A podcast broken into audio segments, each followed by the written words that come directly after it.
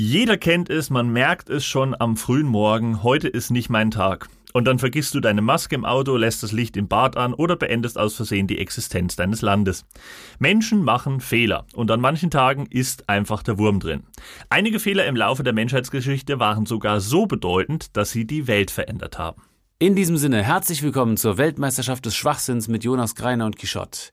Ja, ich, ich mach's kurz und schmerzlos. Äh, es ist tatsächlich in der letzten Folge wieder ein Punkt für mich geworden. Die Leute haben sich überwiegend für Jean Pouchin ausgesprochen, der älteren französischen Dame, die ich beim letzten Mal vorgestellt habe, als es um Behördenirrsinn ging und die quasi als tot gilt bei den Behörden, deswegen massive Probleme hat ähm, mit ihrem Leben und ähm, das irgendwie auch nicht revidiert bekommt. Hört gerne mal rein, wenn ihr Lust habt. Und ähm, ja, damit steht es tatsächlich es steht 11 zu 6. Und äh, ja, also ich bin ja froh, weil ich weiß ja, dass du dich irrsinnig für mich freust und jetzt vollkommen in Jubel ausbrichst. Woo! ah! Oh. Hm. Ah, okay. Eine emotionsgeladene äh, Reaktion hier von unserem lieben Johnny Griner. Äh, mein Lieber, wir sind natürlich jetzt hier wieder äh, ist, wir machen mal, tu mal so, als wäre Tabula Rasa, was natürlich nicht ist. so. Aber ähm, es gilt wieder einen neuen Punkt zu verteilen. So ist es. Und absolut. es geht natürlich um die ähm, beklopptesten Missgeschicke der Weltgeschichte. Und ich würde sagen, ähm, ja, hast du Lust anzufangen? Ich fange an, äh, sehr gerne. Und zwar ähm, mit einem Blick in die deutsche Geschichte mit einer Story, mit einer Story aus der deutschen Geschichte. Und zwar der Kamikaze-Flug von Hitlers Stellvertreter. Das ist vielleicht einigen ein Begriff ähm, und es klingt ja auch wie eine oder mehrere N24-Dokus. Auf genau, der Wolfsschanze. Also genau vermutlich, das ist es auch. Wenn man lang genug sucht, ist es das äh, hundertprozentig. Äh, Wir reden über den langjährigen Stellvertreter Hitlers, Rudolf Hess. Und äh, Rudolf Hess war schon sehr früh ein absolut hingebungsvoller Gefolgsmann von Hitler und so angetan von den Ideen des Führers, dass er angeblich, so sagt man, so gut wie keine eigene Persönlichkeit mehr hatte. Also Rudolf Hess war ja auch der, der ähm, in dieser Festungshaft, als Hitler da nach dem Hitlerputsch 1923 äh, inhaftiert war, ähm, war Rudolf Hess ja auch derjenige, der dann äh, daneben saß und äh, das Diktierte zu einem Buch äh, zusammentippen musste, also zu Mein Kampf. Und ähm, ja, also das war der Stellvertreter und äh, ganz treuer Gefolgsmann von Hitler. Und ähm, er hat allerdings in seinem Leben auch mal einen eigenen Entschluss getroffen und das war während des Zweiten Weltkrieges im Jahr 1941. Er beschloss, nach England zu fliegen, um dort mit einem schottischen Herzog über den Frieden zu verhandeln dass der jetzt nicht so wirklich in Großbritannien regiert hat, das hat ihn überhaupt nicht gestört. ähm, ich weiß nicht, was da die Idee war. Es ist halt, es ist halt schwierig. Ne? Also du kannst jetzt äh, irgendwie vom, vom Einkaufsmarkt einem Bettler fünf Euro in den Becher stecken. Deswegen kommt dann trotzdem die Krefo zu dir und fändet äh, deine Vasen. Also es ist ähm, der Gedanke dann irgendwie mit, mit äh, irgendeinem x-beliebigen äh, Adligen dann über irgendwas dort zu verhandeln, ist ja schon ulkig genug, weil ähm, offenkundig ist, dass der Typ nicht die Macht hat, äh, da irgendwelche Entscheidungen zu treffen. Ähm, zu dem ganzen rätselhaften Verhalten äh, passt auch, dass er den Tag, an dem er diesen Flug unternimmt, nach äh, einer Aussage in einem Horoskop richtete, weil ähm, ja wohl irgendwie auch ziemlich spirituell angehaucht war. Und ähm, man kann sagen, nach dem Entschluss, äh, als er sich dann ins Flugzeug gesetzt hat, ist dann gen England geflogen. Man kann sagen, er kam, sah und wurde in Kriegsgefangenschaft gebracht. Huch! Also war ja, war ja gar nicht zu erwarten. Ja? Ähm, denn weder der Herzog noch Winston Churchill, der dann auch davon erfuhr, ähm, hatte Bock, da irgendwie mit Hess zu verhandeln über irgendwas. Ch Churchill wurde von der ganzen Nachricht ereilt, während er am Fernsehschauen war und äh, oder am Fernsehen war und er soll nur ganz uninteressiert gesagt haben, ja, ja, Hess oder nicht Hess, ich gucke jetzt die Marx Brothers. Aber es ist schöner, hätte man das nicht formulieren können. Und ähm, auch nicht wirklich förderlich für seine Ambitionen, die er da hatte, ähm, war, dass er dann, nachdem das in Deutschland bekannt wurde, direkt als geisteskrank ähm, erklärt wurde und äh, sämtliche Ämter enthoben wurde. Ähm, auch eine eher schlechte Voraussetzung, um dann stellvertretend für dein Land irgendwelche Friedensverhandlungen zu führen. Äh, die dann natürlich auch in England keiner mit Hess geführt hat. Der ist dann einfach gefangen genommen worden und war in Kriegsgefangenschaft. Und ähm, sehr schön fand ich, habe gefunden, dass es im, im Deutschen Reich dann eine Reihe von äh, ja, sogenannten Flüsterwitzen über diese Aktion gab. Das waren ja immer, also du durftest dort ja natürlich keine Witze groß in der Öffentlichkeit rumposaunen, deswegen wurden die immer so hinter sehr vorgehaltener Hand eben erzählt. Und da gibt es zwei, die, die äh, überliefert sind. Der eine Spruch war, ähm, brauner Wellensittich entflogen. abzugeben in der Reichskanzlei. Oh Oder auch sehr schön, es geht ein Lied im ganzen Reich, wir fahren gegen England, doch wenn dann wirklich einer fährt, dann wird er für verrückt erklärt. Oh Mann, oh Mann. Also ähm, wirklich, äh, ja, man hat sich da seinen, seinen Spaß draus gemacht. Und man muss sagen, ähm, Hess er hat ja offensichtlich die Missgeschicke magisch angezogen, denn ein weiteres, ein weiterer Patzer ist ihm dann während der Nürnberger Prozesse äh, passiert, wo er dann nach dem Krieg hingebracht wurde und äh, viele seiner ehemaligen Kameraden dann eben erstmals wieder sah nach äh, diesem Flug. Da ist ihm direkt das nächste Missgeschick passiert, denn er hat dort bei den Nürnberger Prozessen angegeben, er leide leider unter Gedächtnisschwund und könne deshalb nicht mehr so wirklich an der Verhandlung teilnehmen.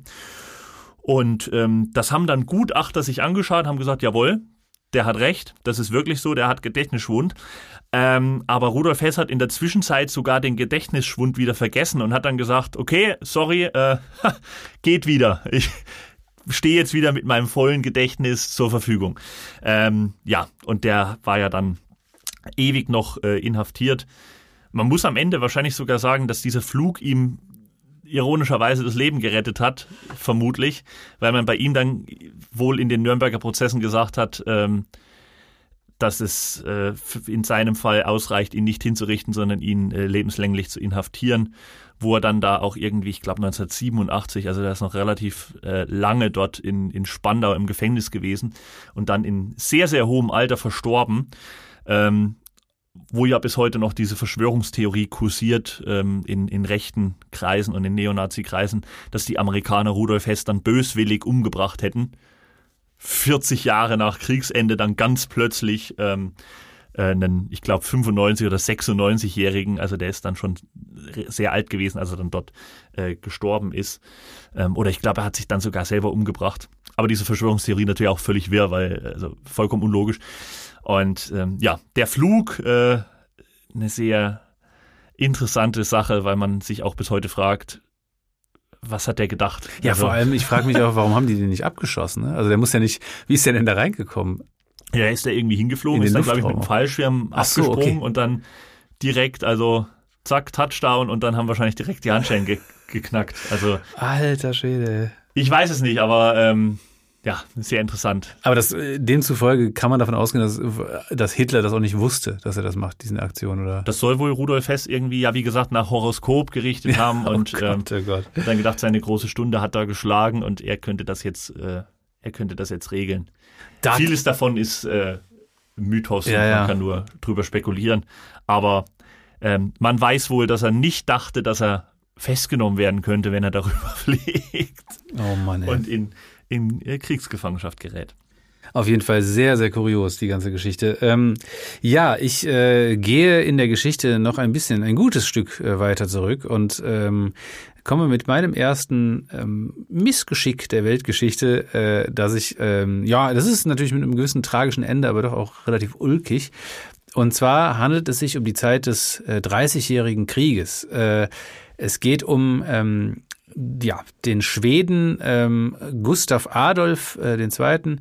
Äh, Schweden hat ähm, damals eine hegemoniale Stellung in Nordeuropa eingenommen, nicht zuletzt auch wegen äh, äh, Gustav Adolf und ähm, das äh, protestantische Schwedenheer äh, wird eben von diesem König Gustav Adolf äh, aus dem Hause Vasa äh, angeführt. Und ja, genau, das ist äh, das Knäckebrot.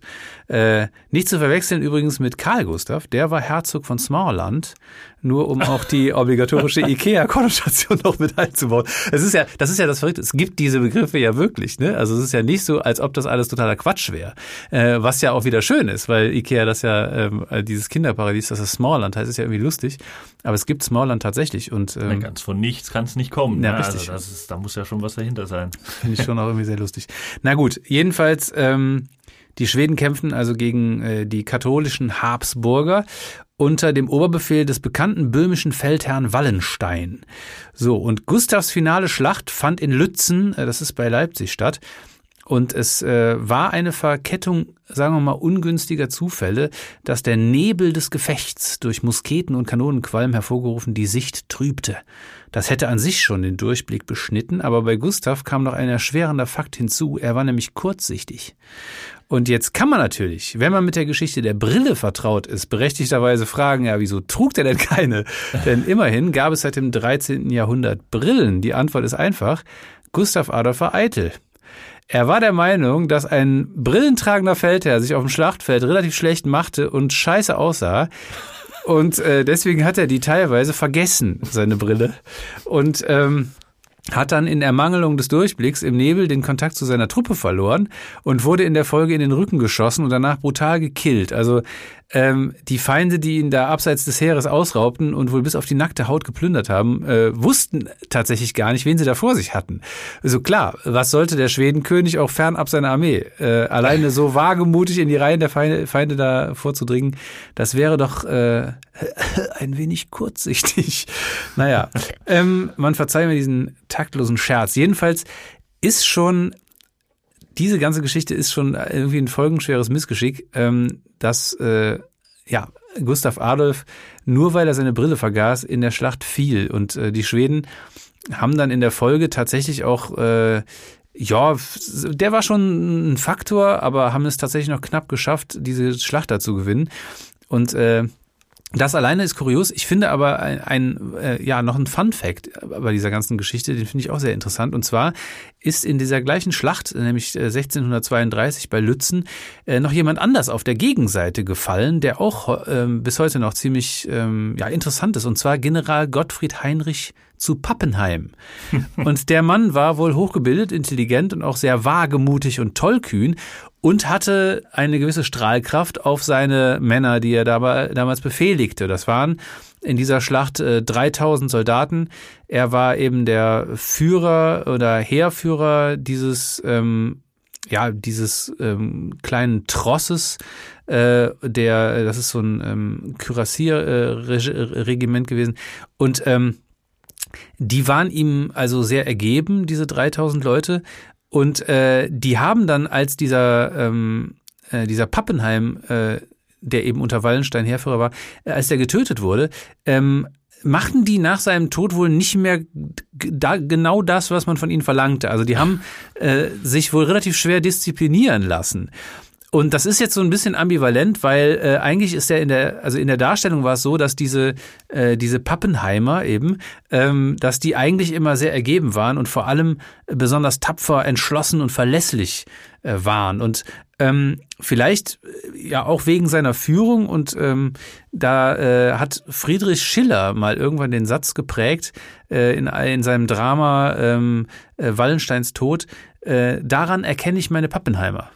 Und das ist wohl auch ein geflügeltes Wort gewesen und äh, wurde durchaus positiv benutzt. Also okay. wenn jemand besonders ähm, ergeben und besonders äh, tapfer und mutig war und gut, hat man wohl gesagt, so, auf den kannst du dich verlassen. So, ich kenne meine Pappenheimer. Ne? Also ja. eigentlich ein total positiver äh, Ausspruch. Allerdings wurde das irgendwie in der Rezeption, äh, hat sich das ins Negative umgedreht und jetzt ist, gilt ja jemand, der so ein Schlingel ist oder so, ne? Oder irgendwie so, gerade so, keine Ahnung, Lehrer sagen sowas oft, ne? So, ja, ja, ich kenne meine Pappenheimer. Das sind so Leute, die dann schon mal eher Quatsch machen. Ne? Und da ist, wie gesagt, diese ambivalente Darstellung der, des Verhaltens dieser Pappenheimer, dieser 3000, ähm, dieses Regiments, äh, da vielleicht, wie gesagt, ähm, spielt da eine Rolle, dass das irgendwie mal falsch gelesen wurde oder vielleicht auch Schiller falsch gedeutet wurde, weil man kann das ja so oder so verstehen, so da kenne ich meine Pappenheimer. Wer weiß, jedenfalls finde ich sehr interessant, dass man äh, das ja heutzutage auch durchaus noch sagt, äh, ja. aber das echt eher negativ meint und ähm, das eigentlich aber positiv konnotiert war, weil eben dieser Pappenheim als ähm, besonderer Feldherr oder Heerführer galt und eben seine Leute da sehr gut gekämpft haben und ähm, ihm sehr ergeben waren. Ja, jedenfalls äh, die eigentliche Story ähm, des Gustav Adolf, der aufgrund seiner äh, vergessenen Brille äh, leider den Tod in der Schlacht gefunden hat. Tja, also so ist das, ne, mit den Missgeschicken. Auch in der großen Schlacht. Ja. Ähm, ich gehe mal wieder in die, ähm, ja, also raus aus dem Krieg, raus aus dem Thema Krieg und äh, Zerstörung ähm, hin zur Raumfahrt. Ich begebe mich in den Bereich der Raumfahrt und ähm, die äh, folgende Story trägt den Titel Mars-Mission bei Wish bestellt. also die ähm, NASA dachte sich früher, Mondlandung, check, Zeit, jetzt den Mars zu erreichen. Und zwar zu einer Zeit, als Elon Musk noch in Osnabrück Maschinenbau studiert hat. Ähm, das war also schon lange eine Vision. Das ist nicht erst äh, in der neueren Zeit aufgekommen. Und ähm, jetzt muss man halt sagen, um Menschen irgendwo hinzuschicken, braucht man schon, wenn man das Ganze jetzt nicht irgendwie völlig kamikaze-mäßig angehen möchte, braucht man schon irgendwelche Infos über den Ort, ähm, wo man die Leute hinschicken äh, möchte und muss da ein bisschen was in Erfahrung bringen, äh, weil man ja nicht weiß, geht das? Ja, und man muss ja irgendwas ins Navi eingeben. Ja, und äh, Arbeitsschutz und solche Sachen. Ne? Und ähm, deswegen hat die NASA gesagt, okay, wir schicken erstmal eine Sonde zum Mars, das ist erstmal Punkt eins und dann machen wir weiter. Problem bei solchen Sonden ist, dass die unfassbar teuer sind. Meistens so um die 200, 300 Millionen US-Dollar. Also es ist, äh, musst immer schon gut rechtfertigen, wofür du die Sonde jetzt haben willst, ne, bei der NASA, weil es kostet halt Geld ohne Ende. Und da haben die sich gedacht, naja, mein Gott, also ein bisschen was kann man doch sparen, ja. Können doch einige Aufgaben, die jetzt, wo wir sagen, ist jetzt nicht so schlimm, ne, können wir auslagern, kriegen wir vielleicht irgendwo ähm, auf dem freien Markt ein bisschen günstiger. Zum Beispiel das Thema Navigation. TomTom. Äh, ja. Also was jetzt der NASA und den USA damit auf die Füße fiel, war am Ende die konsequente Verweigerung des metrischen Systems. Das ist ja fast auf der ganzen Welt gilt ja das metrische System, Zentimeter, Meter, Kilogramm, Gramm, ähm, Kilometer und so weiter. Und äh, in den USA, USA beharrt man bekanntlich ganz stur auf Zoll, Fuß, Meile, Pfund und diesen anderen ähm, anderen Werten oder Wertangaben. Und ähm, jetzt hat der Zulieferer wie in den USA üblich in diesem sogenannten imperialen System gearbeitet, während bei der NASA der Einfachheit halber aber das metrische System üblich war und auch bis heute ist. Und jetzt hat man sich halt schlicht verrechnet. Und die Sonde ist dann zu nah an den Mars rangeflogen und dort für immer verschwunden, weil sie halt verglüht ist. Oh Mann. Ey. Hoppala, Castro brauchst Ja, es ist, es ist halt, kaufst du billig, kaufst du zweimal. Ja, also es ist, es ist wie beim Hausbau. Du sagst, komm, Innenausbau ist mir zu teuer, mache ich selber. Ja, und jetzt sitzen wir hier in der kleinen selbstgebauten Tonaufnahmekammer, die viel zu warm ist und verglühen. Es ist, ja, uns geht's wie der NASA. Und äh, man muss sagen, was ist die Moral der Geschichte? Was lernen wir daraus? Geiz ist geil, gilt halt dann doch nur für den Saturn und nicht für den Mars. yes. So, okay. Dann hast du wieder, du hast den aber wieder auch zielsicher, hast du den äh, wieder versenkt. Ja, der, der kam unerwartet jetzt. Der ne? kam auch aus, der, aus der Hüfte geschossen. Kann ich auch an der Stelle mal wirklich ein ehrliches Chapeau an dich loswerden. ähm, ich komme zu meiner nächsten, ähm, ja, zu meinem nächsten Missgeschick der Weltgeschichte, das äh, diesmal ein sehr positives ist, äh, aber die Entstehungsgeschichte ist auch kurios und zwar geht es um die Entdeckung des Penicillins. Ähm, Alexander Fleming, der entsprechende Forscher, äh, hat damals ähm, geforscht an, es geht um äh, das Jahr 1928, ähm, ähm, in, die, in dieser Zeit arbeitete der äh, an der Erforschung der Staphylokokken. Also ähm, bekannterweise Bakterien, die den Menschen sehr schädlich, äh, sehr schaden können, ähm, führt unter anderem eine Staphylokokkeninfektion, äh, kann führen zu ähm, Hirnhautentzündungen, Lungenentzündungen und so weiter. Und ähm, ja, also der Forscher Alexander Fleming züchtete mal wieder Staphylokokken und ich finde auch, das ist eine schöne Geschichte, also ein Beginn für eine, für eine schöne Geschichte.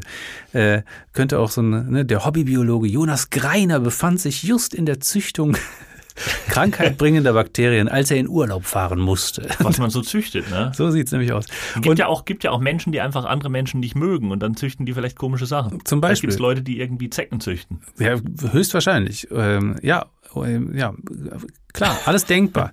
Ähm, jedenfalls, und das ist tatsächlich auch der Nachsatz, ist genauso äh, ist so gekommen. Also äh, Fleming musste in Urlaub fahren, wollte in Urlaub fahren. Und ähm, es war ja tatsächlich auch so, dass äh, Fleming da im äh, Spätsommer 1928 äh, in diesen Forschungen war und hatte natürlich einige Petrischalen mit entsprechenden äh, Bakterienkulturen da rumfliegen in seinem Labor und äh, hat die dann auch äh, irgendwann so äh, notdürftig in die Spüle geräumt und ist dann in den Urlaub gefahren. Also hat die auch einfach so liegen lassen. Und ähm, naja, jetzt kann man da über die Hygieneverordnungen äh, in diesem Labor natürlich streiten.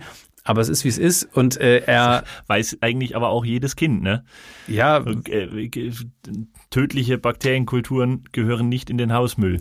das ist komplett richtig. Äh, Gibt's so eine Batterie, neben der Batteriekiste im Supermarkt Ja, gibt's genau, da so auch so einen Korb, wo du die eigentlich entsorgen musst. Ja, ist halt auch so eine Sache, dass man das vielleicht 1928 haben wir da, sagen wir mal, hat man das leger äh, überguckt, das ganze Thema.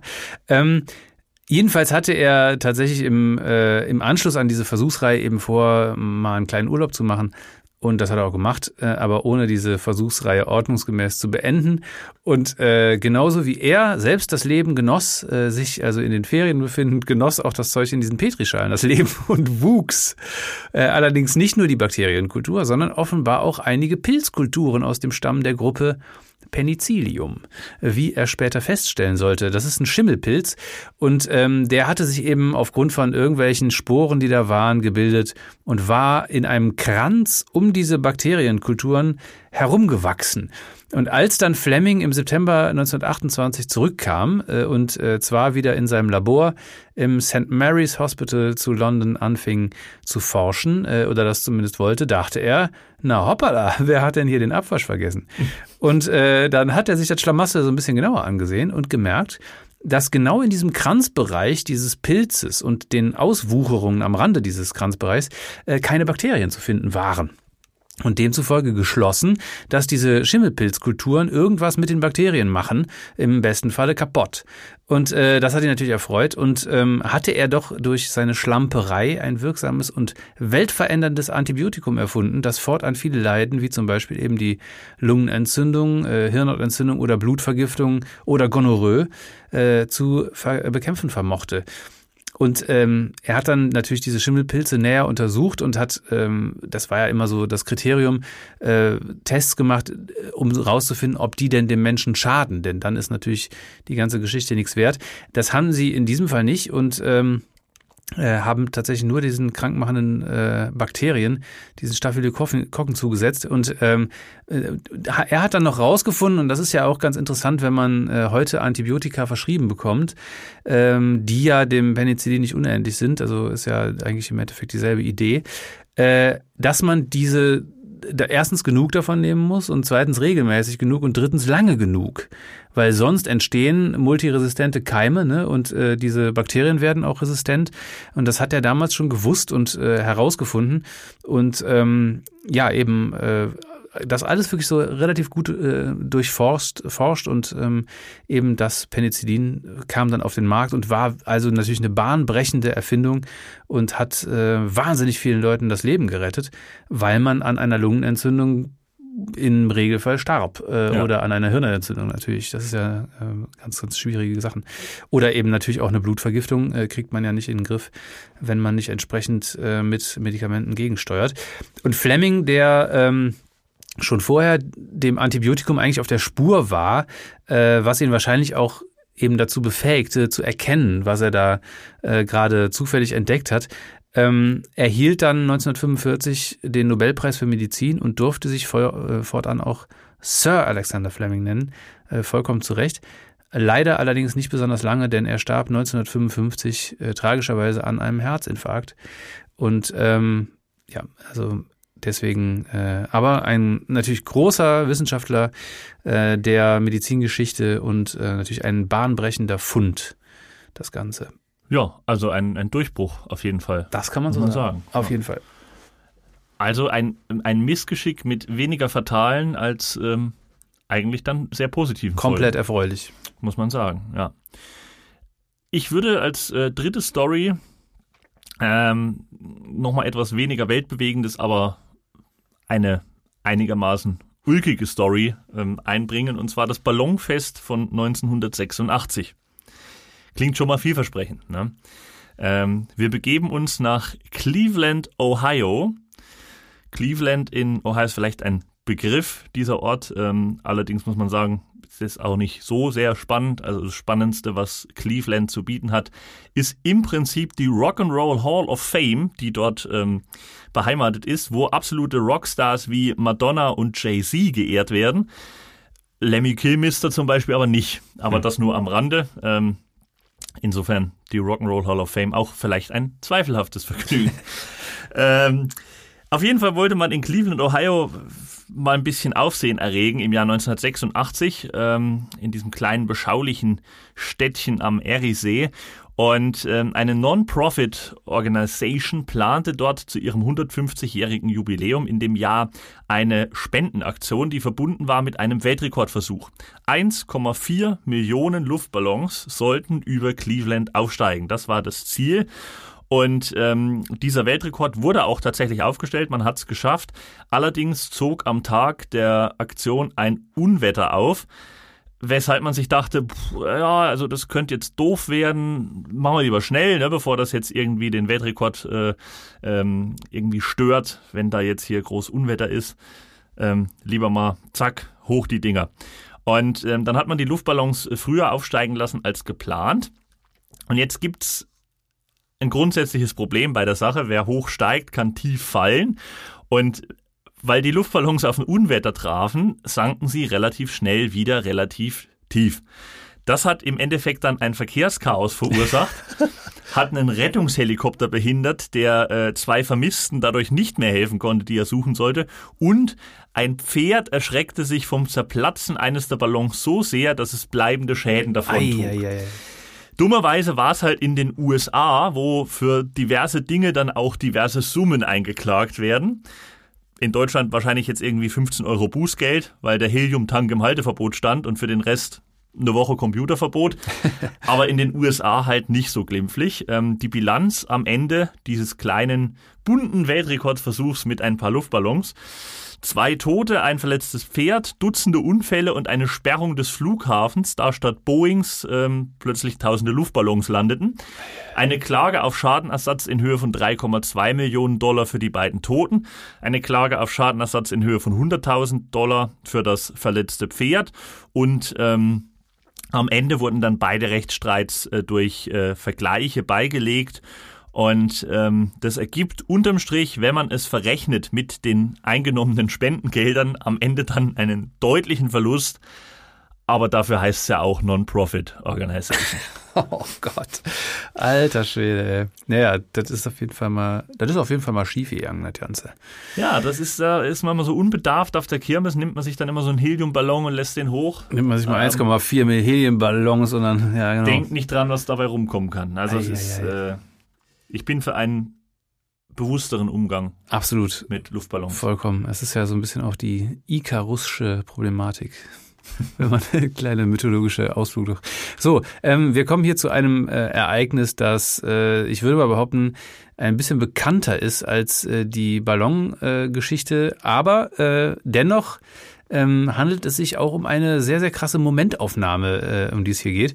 Äh, und zwar um den Mauerfall.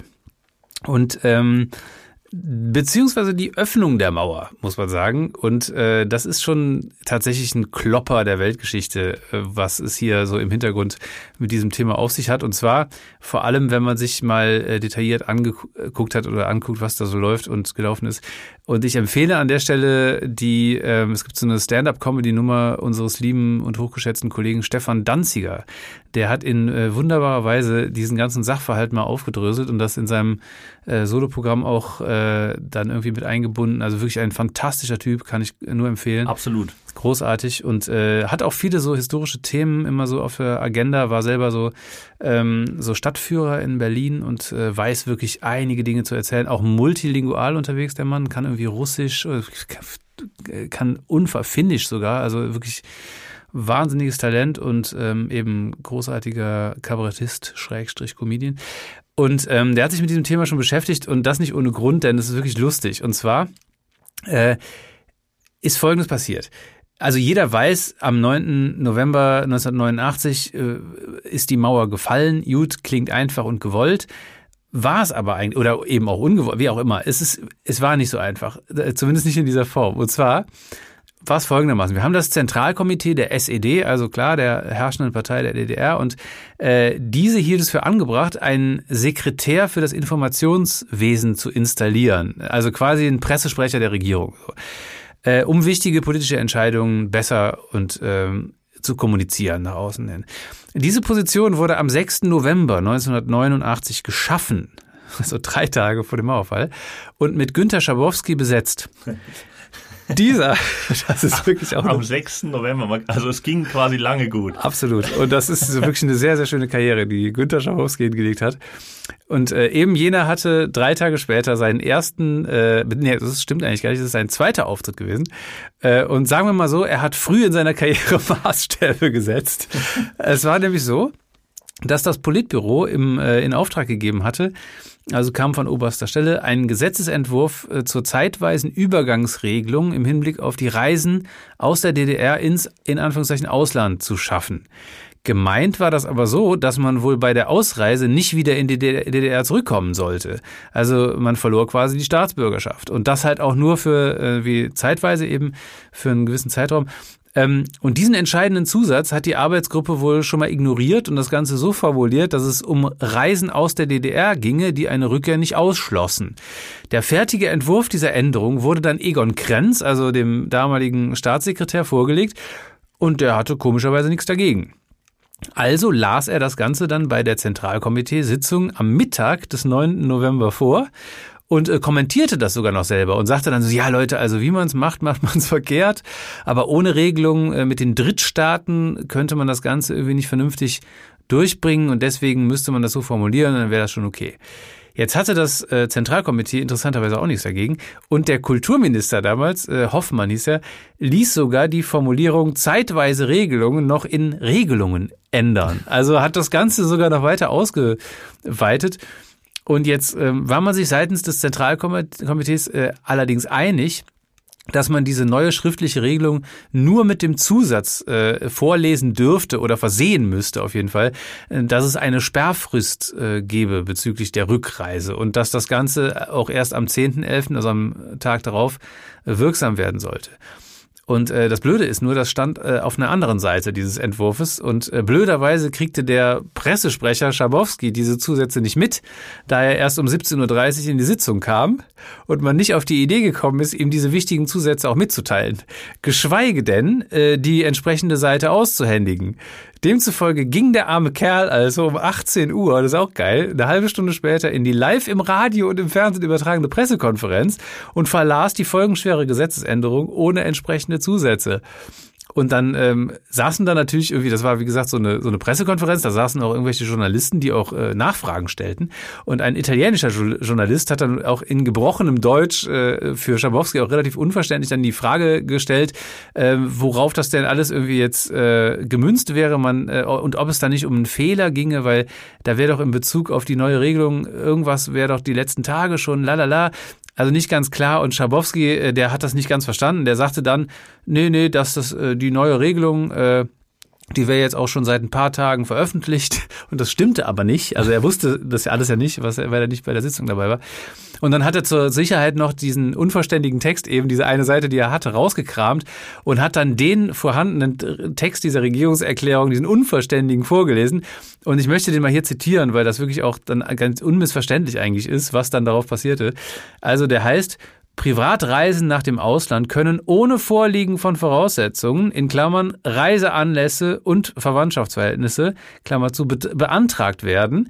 Die Genehmigungen werden kurzfristig erteilt. Die zuständigen Abteilungen Pass- und Meldewesen der Volkspolizei Kreisämter in der DDR sind angewiesen, Visa zur ständigen Ausreise unverzüglich zu erteilen, ohne dass dafür noch geltende Voraussetzungen für eine ständige Ausreise vorliegen müssen. Ständige Ausreisen können über alle Grenzübergangsstellen der DDR DDR zur BRD bzw. zu Westberlin erfolgen.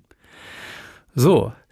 Ein anderer Journalist fragte dann erstaunt noch nach, äh, wann denn diese Regelungen überhaupt in Kraft treten sollen, dieser neuen Regelung. Und Schabowski stammelte dann irgendwas von äh, sofort.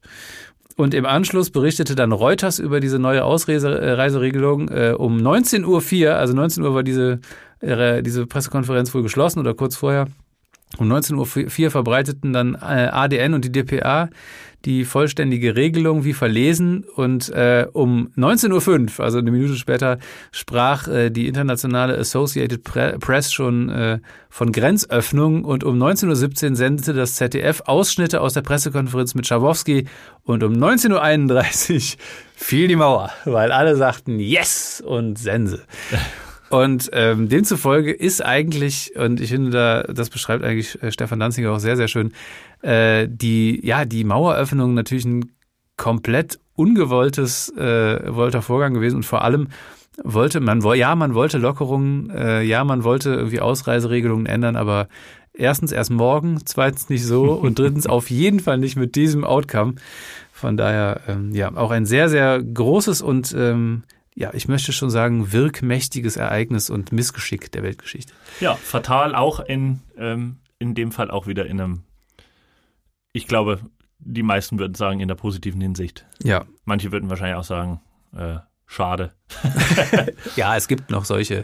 Aber ich glaube, ähm, Stimmen. die Mehrheit ist sich da schon einig, dass das ein Missgeschick äh, war, was zu begrüßen ähm, ja ist nach wie vor. Ich glaube, wir können das auch hier in unserer, äh, in unserer Freundschaft so unterschreiben. Sonst, ja genau, sonst würden wir ja nicht diesen Podcast hier aufnehmen, der auch im Rahmen des Bundesprojektes Aufbau Ost gefördert wird. Durch meine mit 200 Millionen Euro finanzierte Gesangskabine, die im Innenausbau doch selber noch entstanden ist. Genau, ja, genau. man sieht das im Podcast leider nicht, aber es hängt draußen auch ein Schild dran, gefördert durch die Bundesrepublik Deutschland.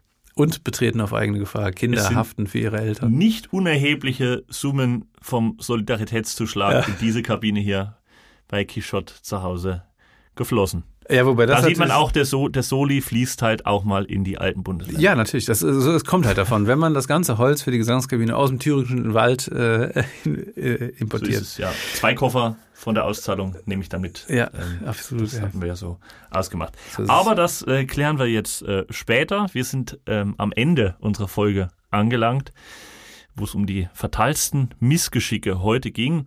Wie immer gilt, gerne auf den ähm, Social Media Seiten von Kishot oder von mir ähm, eine Nachricht, einen Kommentar hinterlassen, was auch immer, mit eurem Voting, welche Geschichte euch am besten gefallen hat, wer der Weltmeister des Schwachsinns ist in der Kategorie die fatalsten Missgeschicke.